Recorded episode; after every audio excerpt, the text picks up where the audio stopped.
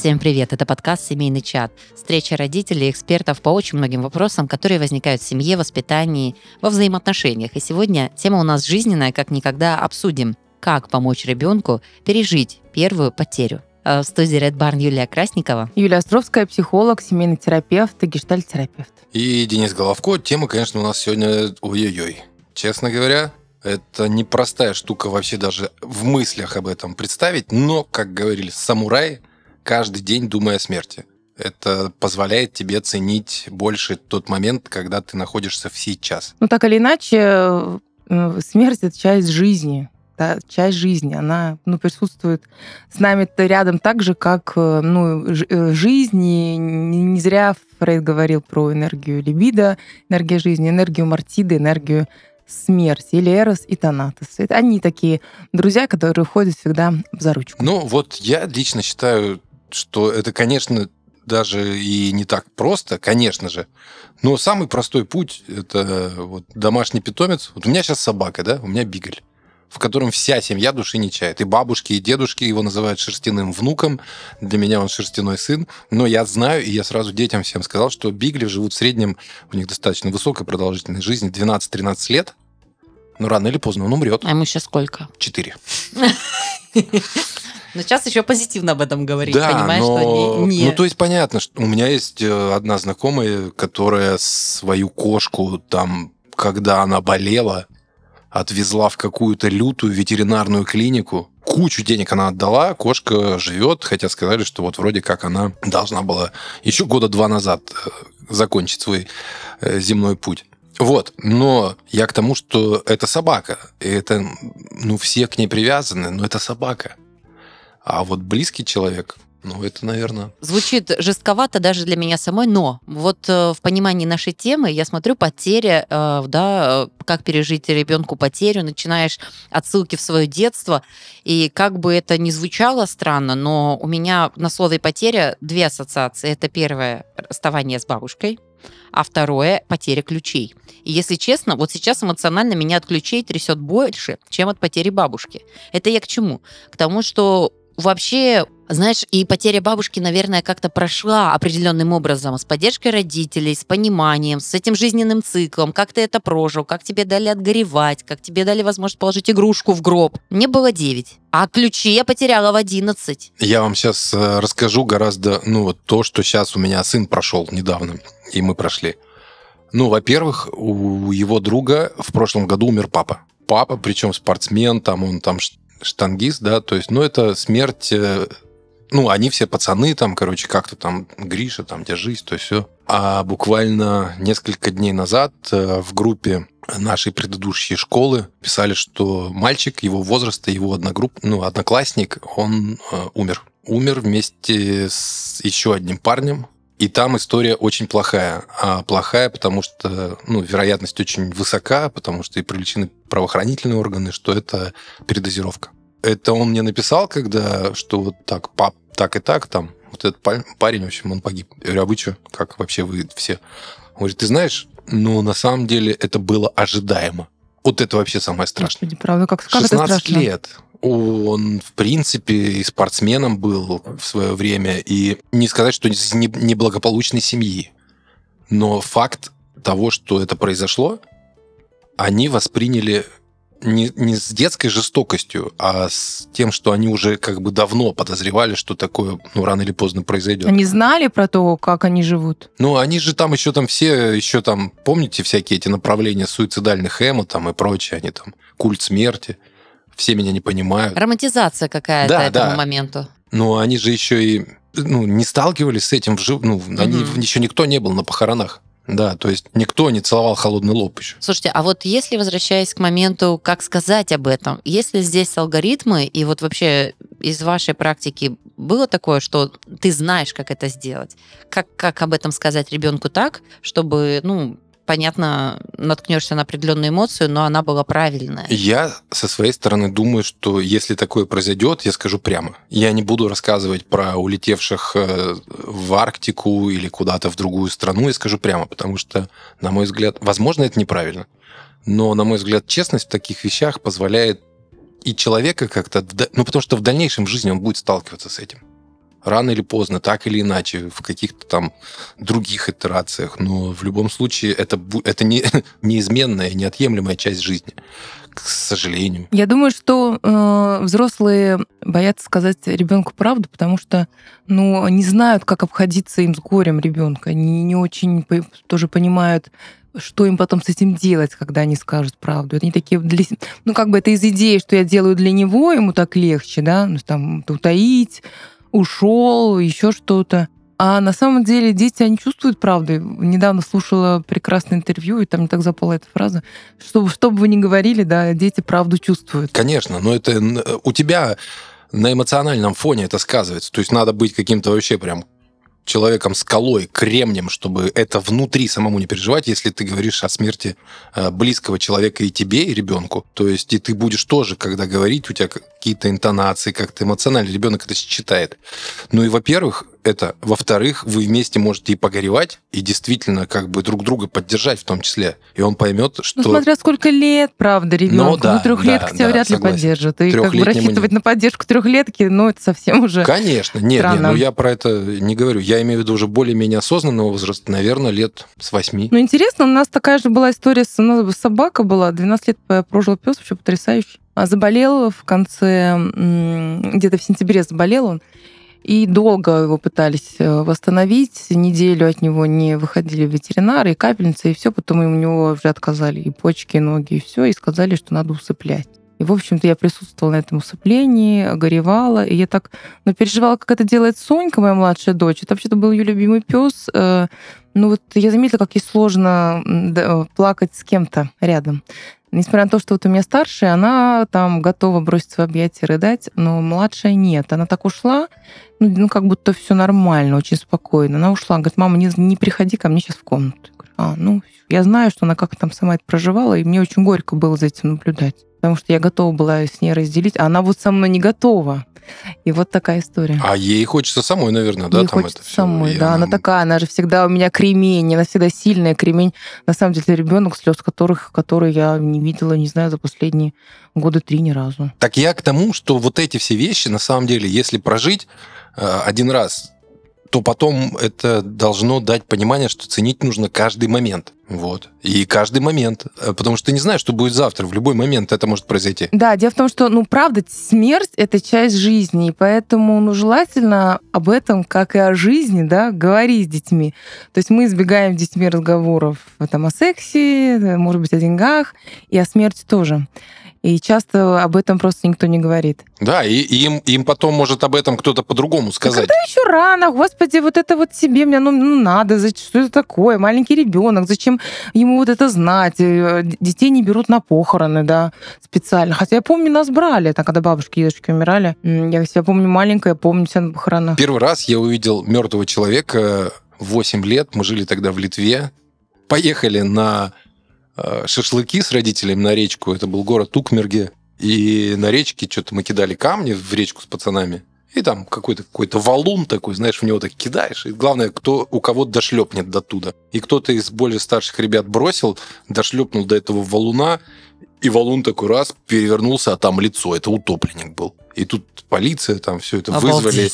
Его вытащили. Знаешь, мы сидим шашлыки едим, и тут такая вот, вот красота, которая уже несколько недель там про Бррр. лежала. Знаете, у меня в подростковом возрасте был такой сериал, он назывался «Кадетство». Мы его очень любили смотреть. Не знаю, подсаживались вы на такое? Я нет? помню такой сериал, но не смотрел. И там как раз были наши ровесники, наши чуть старшие мальчишки, конечно, девочкам это очень зашло, а не только девочкам. Так вот, там была история, когда один из главных героев потерял дедушку. Дедушка для него был сильно важный человек, у них вообще семья военных. И вот по сценарию э, дедушка это тот человек, который был, ну, неотъемлемый в выборе даже этой профессии. И вот, а, умирает дедушка, этому парню никто не говорит, так как он в кадетском корпусе хоронит. И папа приходит и говорит, вот это тебе от деда часы. Типа, дед умер. И у него была такая сильная обида, такое вот разочарование, что его, ограждая от этого, не дали возможность попрощаться. У него была обида только в том, что не дали выбор попрощаться. Он говорит, ну у тебя же экзамены, чтобы ты не нервничал, не отвлекался. Ну, это вообще какая-то жесть сценарная. Да. Так нельзя. Да. И вот это вот очень такой наглядный пример, как точно нельзя. Нельзя решать э, даже там 14 лет или сколько там, какие там проблемы и все остальное, потому что, ну, так можно а, не просто испортить, а вообще разоч... не, не дать не то, что перепрожить этот опыт, а то, что отмотать нельзя. У нас недавно был выпуск, в котором мы обсуждали о том, как детей ограждать э, от этих всяких э, микробов и прочее. Да, да, Помните, да, да, да, кремы, подгузники, максимальная чистота. Так это вот и есть информационная гигиена в том числе.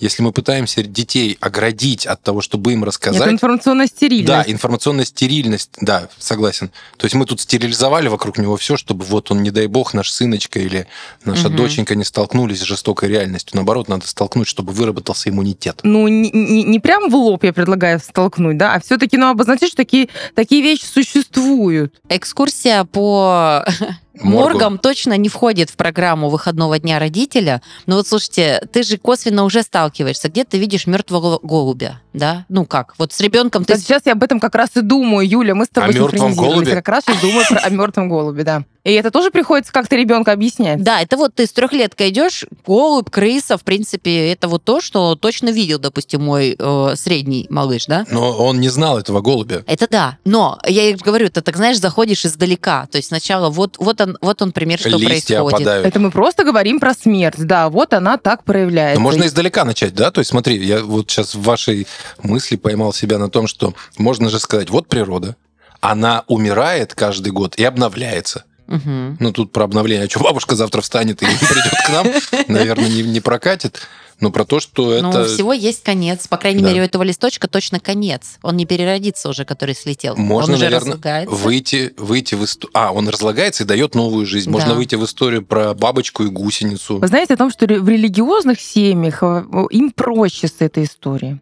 Им проще детям объяснить. Там все понятно, куда человек да, возвращается после смерти. А вот, конечно, когда родители не религиозны, вот тогда, тогда им сложнее, им как-то приходится называть вещи своими именами. Я бы даже сказала, знаешь, вот вспоминая свои детские похороны, то есть когда я была ребенком, мы хоронили бабушку, это такое столкновение, когда у тебя мало в семье религиозности, в момент, э, на самом деле, похорон ты с ней сталкиваешься в большом количестве. Вы не знаете, да? Там очень много обрядов, очень много там всяких Ну, это, да, бумажек. это сме- смерть это ритуальный процесс. Да, и это немножечко шокировало. Вот что меня шокировало. Вот эти бумажки, вот эти кресты, вот это вот, вот это все. Это было тяжелее, нежели ты более естественно, когда ты там сидел у гроба, там, ну вот, оп- оплакивал и как-то вот проживал этот период.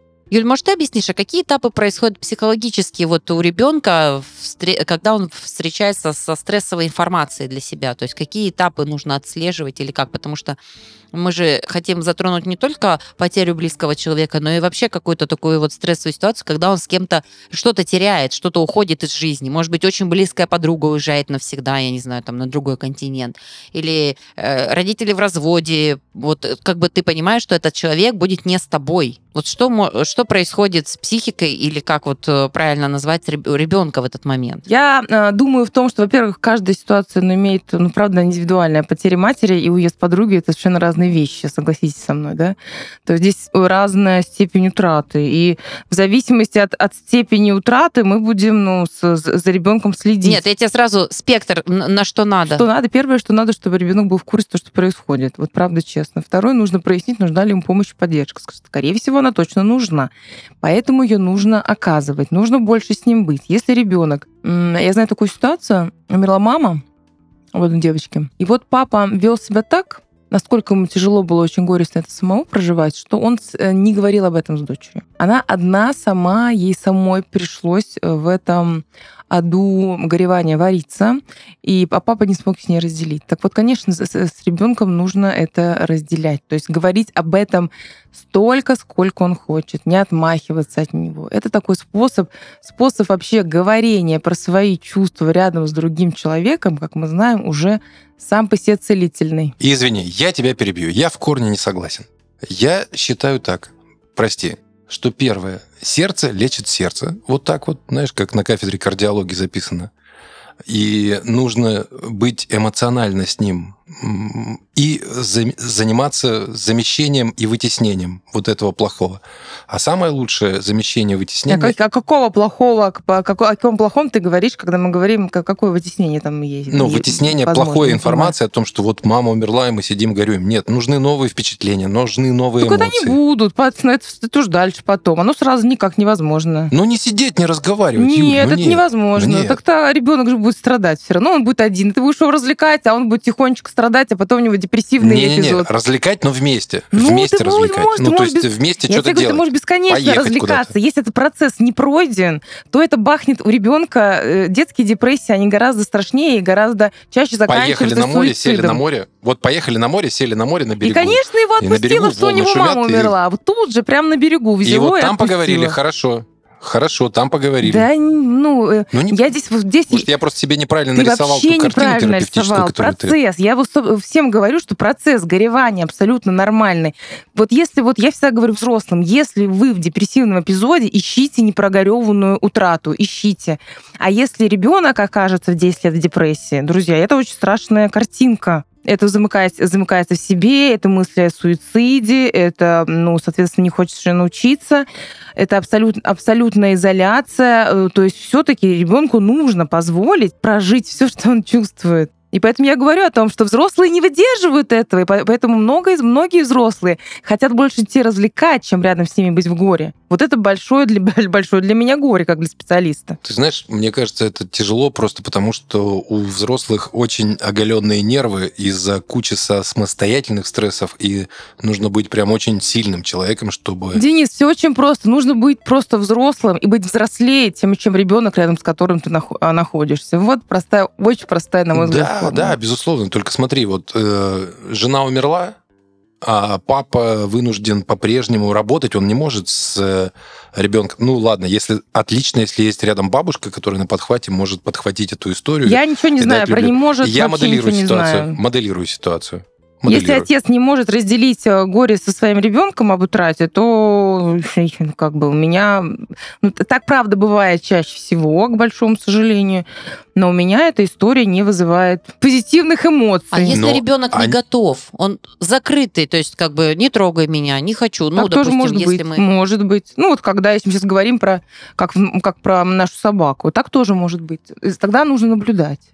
Когда нужно наблюдать, как, как будет меняться поведение дальше. Что будет происходить? Будет ли он прогуливать школу? Скажи, пожалуйста, вот давай, давай попробуем дать какую-то рекомендацию застрессованным родителям, маме или папе, которые вот одни. А я прекрасно знаю рекомендацию, называется «Надень маску на себя, потом на своего ребенка». Вот это рекомендация, которая при, может быть приложена да, к разным жизненным ситуациям. Ну, помогите себе, чтобы помочь своему ребенку. Не за счет него, а себе помогите.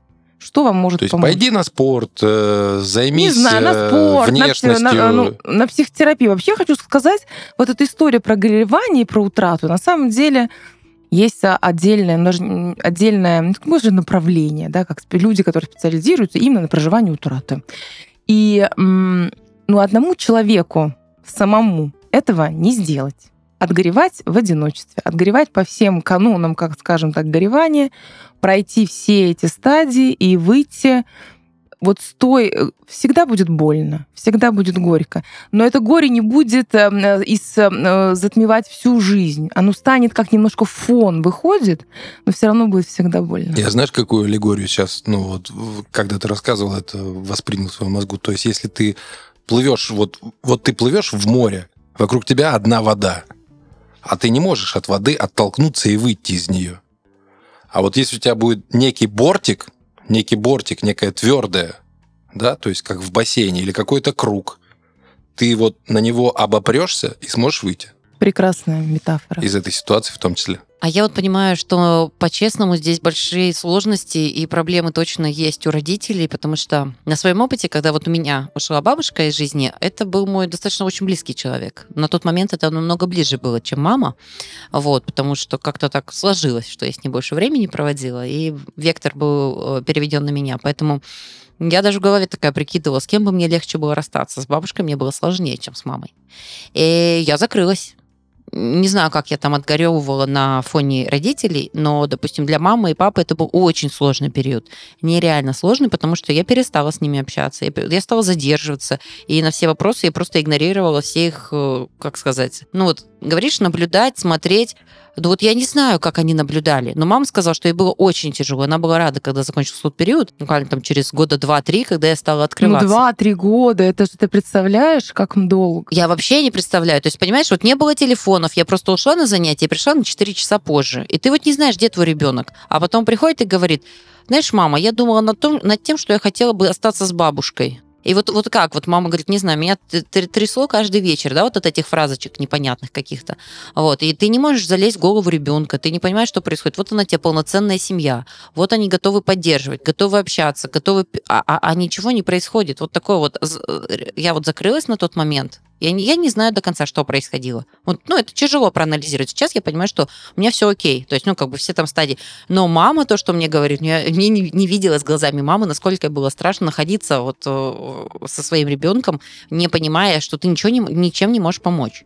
Совершенно. Знаешь, сейчас говоришь об этом, у меня прям вот мурашки по коже, по коже, наверное, самое страшное, что я боюсь потерять, это вот именно связь вот эта. Да, потому что единственное, о чем я сказала, я боюсь спать одна. И мне дали возможность постоянно кого-то ко мне, с кем-то я спала. Все, больше никаких пожеланий, никаких просьб не было. Я вообще не разговаривала с ними. В 93-м году я жил на Камчатке. А, мы жили в отдаленном военном городке, и у нас было такое развлечение, ну, там, до Халактырского пляжа до океана на лыжах беговых э, идти час. И зачастую мы ходили одни. Вот просто один взял и пошел. Я пошел как-то на этот Халактырский пляж вечером. Ну, не вечером, я ушел в обед после школы. Это мне было 12 лет. Вот, я ушел на этот пляж, посидел, покайфовал там что-то зимой. Ну, там красивый океан, понимаешь, вулканический песок. Вот это, это сейчас место, где самый северный серфинг у нас э, в стране. Mm, ничего себе. Да, вот этот Халактырский пляж. И когда я шел обратно, у меня сломалась лыжа, а снега по колено. На одной лыже идти очень тяжело.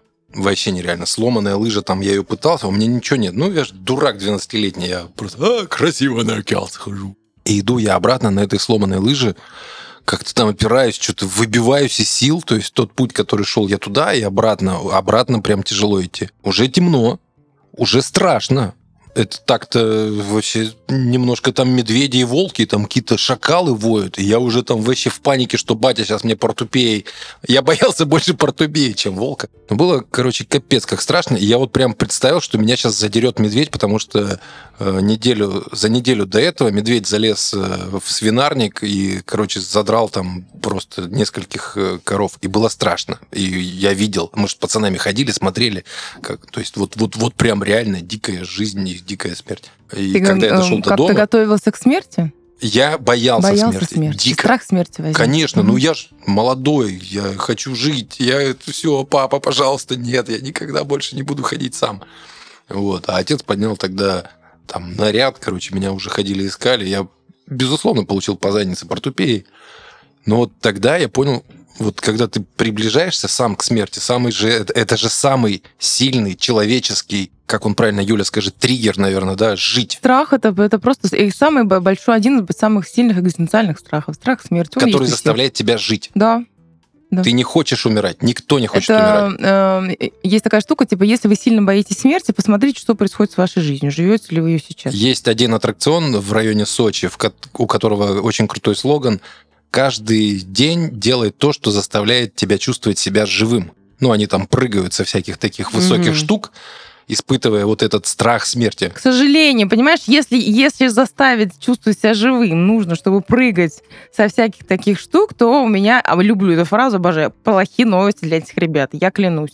Вот эта вся история про адреналинозависимость, это же вот как раз, чтобы заставить чувствовать себя живым. Нет, ты просто немножко обновляешь свои установки, что каждый день чувствую себя живым. Я не знаю, мне вот прекрасно, я не прыгаю с, с тарзанки, не, не, не прыгаю с парашюта, я иду прекрасные свои там полтора километра и чувствую себя очень живо в этот момент. Мне точно не нужно ничего, чтобы, знаешь, добавить себе чувствительности. Я вчера, вот знаете, перемыла, перемыла всю квартиру. Я такой себя живой чувствовала, вы не представляете. Когда розетки натирала. Кстати, я даже не знала, что их надо натирать, но я их натерла вчера. Так вот, да, история про утрату, про горевание. Я хочу просто немножечко вернуться к тому месту, где я говорю, что ребенку важно поддерживать его горевание. Это не значит, что нужно заставлять это делать. Друзья, родители, ну как бы не надо. То есть мы не делаем это специально вот что ты веселишься, надо грустить, да, надо поплакать, я тут, вот моя грудь, вот мои объятия, давай вместе в них рыдать. Нет, это не так. Вы как раз-таки смотрите за ребенком и смотрите, ну, да, в чем он нуждается. Например, если возьмем период возраст 10-11 лет, там вот как раз-таки эти периоды могут очень ярко скакать. Да? Ребенок может быть очень весел, на завтра он будет очень там, потерян или грустный, и это может это. И вот это нормальный такой процесс, потому что они могут за это переживание, ну, их жизнь как немножечко сама отвлекает, так или иначе. Но потом не возвращаются, потом опять отвлекаются. Все проживают по-разному. Слушайте, но ключевое, что я услышала, это, опять же, такие, кажется, вроде бы сложные темы, но ответы такие же простые, но они очень сложные. Быть настоящим и жить сейчас, да, то есть с этими эмоциями, которые они есть. Ничего не скрывать, потому что, смотрите, что бы мы с вами не обсуждали, да, кризисные моменты, расставание в семье, бюджеты, даже вот э, Денис классно вспомнил пример про как раз-таки гигиену, да, она все про сегодняшний день, что нету ничего вот этого вот э, розового замка, где там жизнь, твоего ребенка, да, а потом бац, и все вокруг уже совершенно в другом обличии. Это знаете, как история Будды. Знаете историю Будды? Который как раз-таки вырос, я вкратце скажу, ну, потому ну, что, не углубляясь, был, да? да, то есть как бы вырос э, в идеальнейших условиях жизни, будучи наследником, будучи принцем, и для него были созданы райские, ну, по э, как раз-таки истории его жизни условия, да, то есть были ограждены от смертей, страшных людей, коллег и прочее, то есть все все, по красоте. И потом он случайно вышел и увидел реалии жизни. Ему стало страшно. Он стал в поисках себя и пошел заниматься вот как раз-таки такой, таким образом жизни, где себя ограничиваешь во всем, медитируешь часами. Это очень тяжелые были условия. До медитации он еще просто жил как обычный человек. Он ушел от вот всего того, что у не, него не, не, было погоди, благи, ты подожди, это еще не, это не та медитация. То есть это вот так, куда он ушел э, к ребятам, жестко истязающим себя. И, и понимать, что и там не совсем жизнь, потому что она какая-то идеалистичная была. И тут не совсем жизнь, это какая-то очень в минусах жизнь.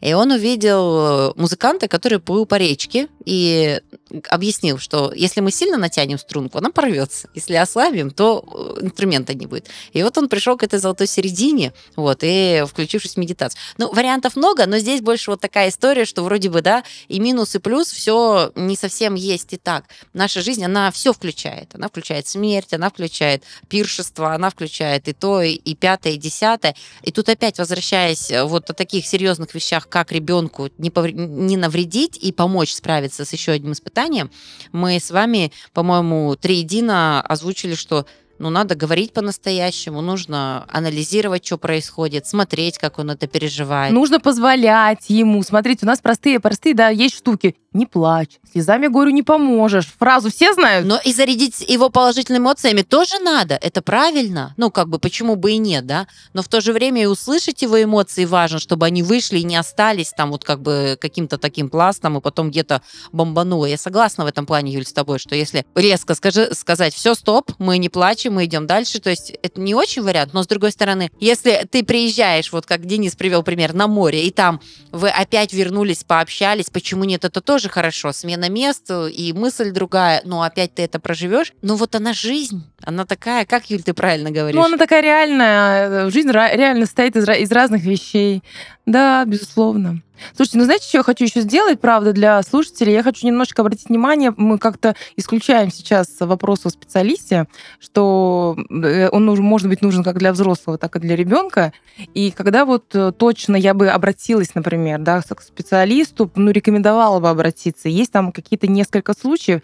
Например, когда ребенок э, горько плачет в течение длительного периода времени. Да, вот видите, что он не может успокоиться. Прям истерика такая нарастающая. И мы говорим сейчас не про час или два, мы говорим прям вот или целый день, или уже не, не там нарушается полностью сон, сбивается. То есть, правда, когда очень много энергии именно в рыдание уходит.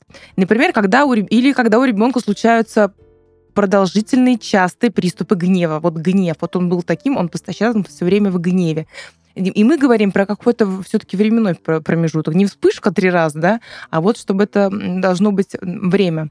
Происходят резкие изменения в поведении ребенка, опять-таки, когда это отсроченного времени. Естественно, когда только что произошла утрата, то резкие изменения в поведении могут быть, да, но здесь важно наблюдать за ребенком, когда это фиксируется, когда это ну, становится уже таким ну, сильно заметным. И также, если заметно снижаются школьные успехи, если он совсем перестает учиться, это тоже не прямо здесь сейчас, конечно, он может перестать учиться, потому что у него вся энергия уходит на какие-то другие процессы психические свои. И э, важно уч- учителей внимание на это обращать, и как-то, чтобы они были терпеливы в этом смысле. Но если как-то это вот пролонгированно происходит, тоже ну, место, чтобы обратиться к психологу. Ребенок надолго замыкается в себе, Юль. Ты представляешь? Вот это вот э, один из самых тревожных звоночков когда ребенок надолго замыкается в себе. Это точно. Ты знаешь, когда говорила ты про свою историю, я думаю, что, возможно, нашелся бы тот человек, который мог бы с тобой как через игру, через метафоры, через сказкотерапию, ну вот э, немножко приблизиться к твоей душе. Юль, мне кажется, что ты, конечно, безусловно права. Ты в этом во-первых, больше разбираешься, и явно четкие сигналы нервной системы о том, что она дает сбои, вот родитель может и не увидеть. Могут увидеть близкие, например, там бабушки, дедушки. Это они должны, наверное, обратить внимание, потому что человек, находящийся, он, он там зашорен да. чуть-чуть. Другие, вот. да. Потому что сам взрослый рядом с ним, он тоже может быть, э, ну, немного слеп, потому что в своих переживаниях находится. Он тоже, да, и он, он может как раз включить вот эту историю, которую ты говоришь, что там не плачь, все, там, да, вот это все. Это мужчина, женщина может погрузиться в себя и сама там уйти в какие-то стрессы. Это да, это очень тяжелая штука вообще в целом. Но это жизнь. Нашем подкасте мы часто говорим об осознанном родительстве. Но осознанность не должна ограничиваться одной сферой жизни, чтобы чувствовать себя хорошо каждый день. Нужно относиться серьезно и к своему здоровью. Сделать это можно даже не вдаваясь в детали медицинских терминов. Новый подкаст Health Tell Talk максимально прикладной. В нем кандидат медицинских наук и IT-специалист рассказывают, как простые технологии меняют нашу жизнь. Например, как приложения для медитации помогают улучшить работу мозга или как VR-очки дают дополнительную мотивацию для пробежек. Послушать подкаст можно на всех доступных платформах.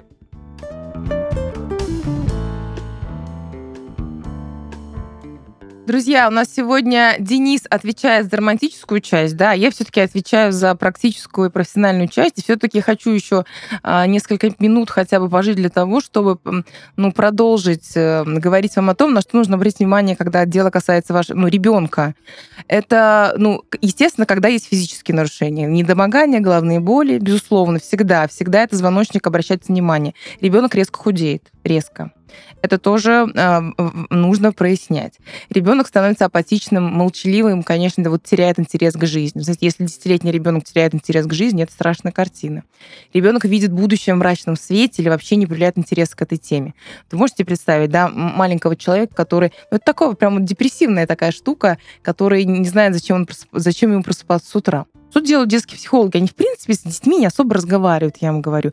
Они с ними разговаривают через метафоры, через сказки, через игру.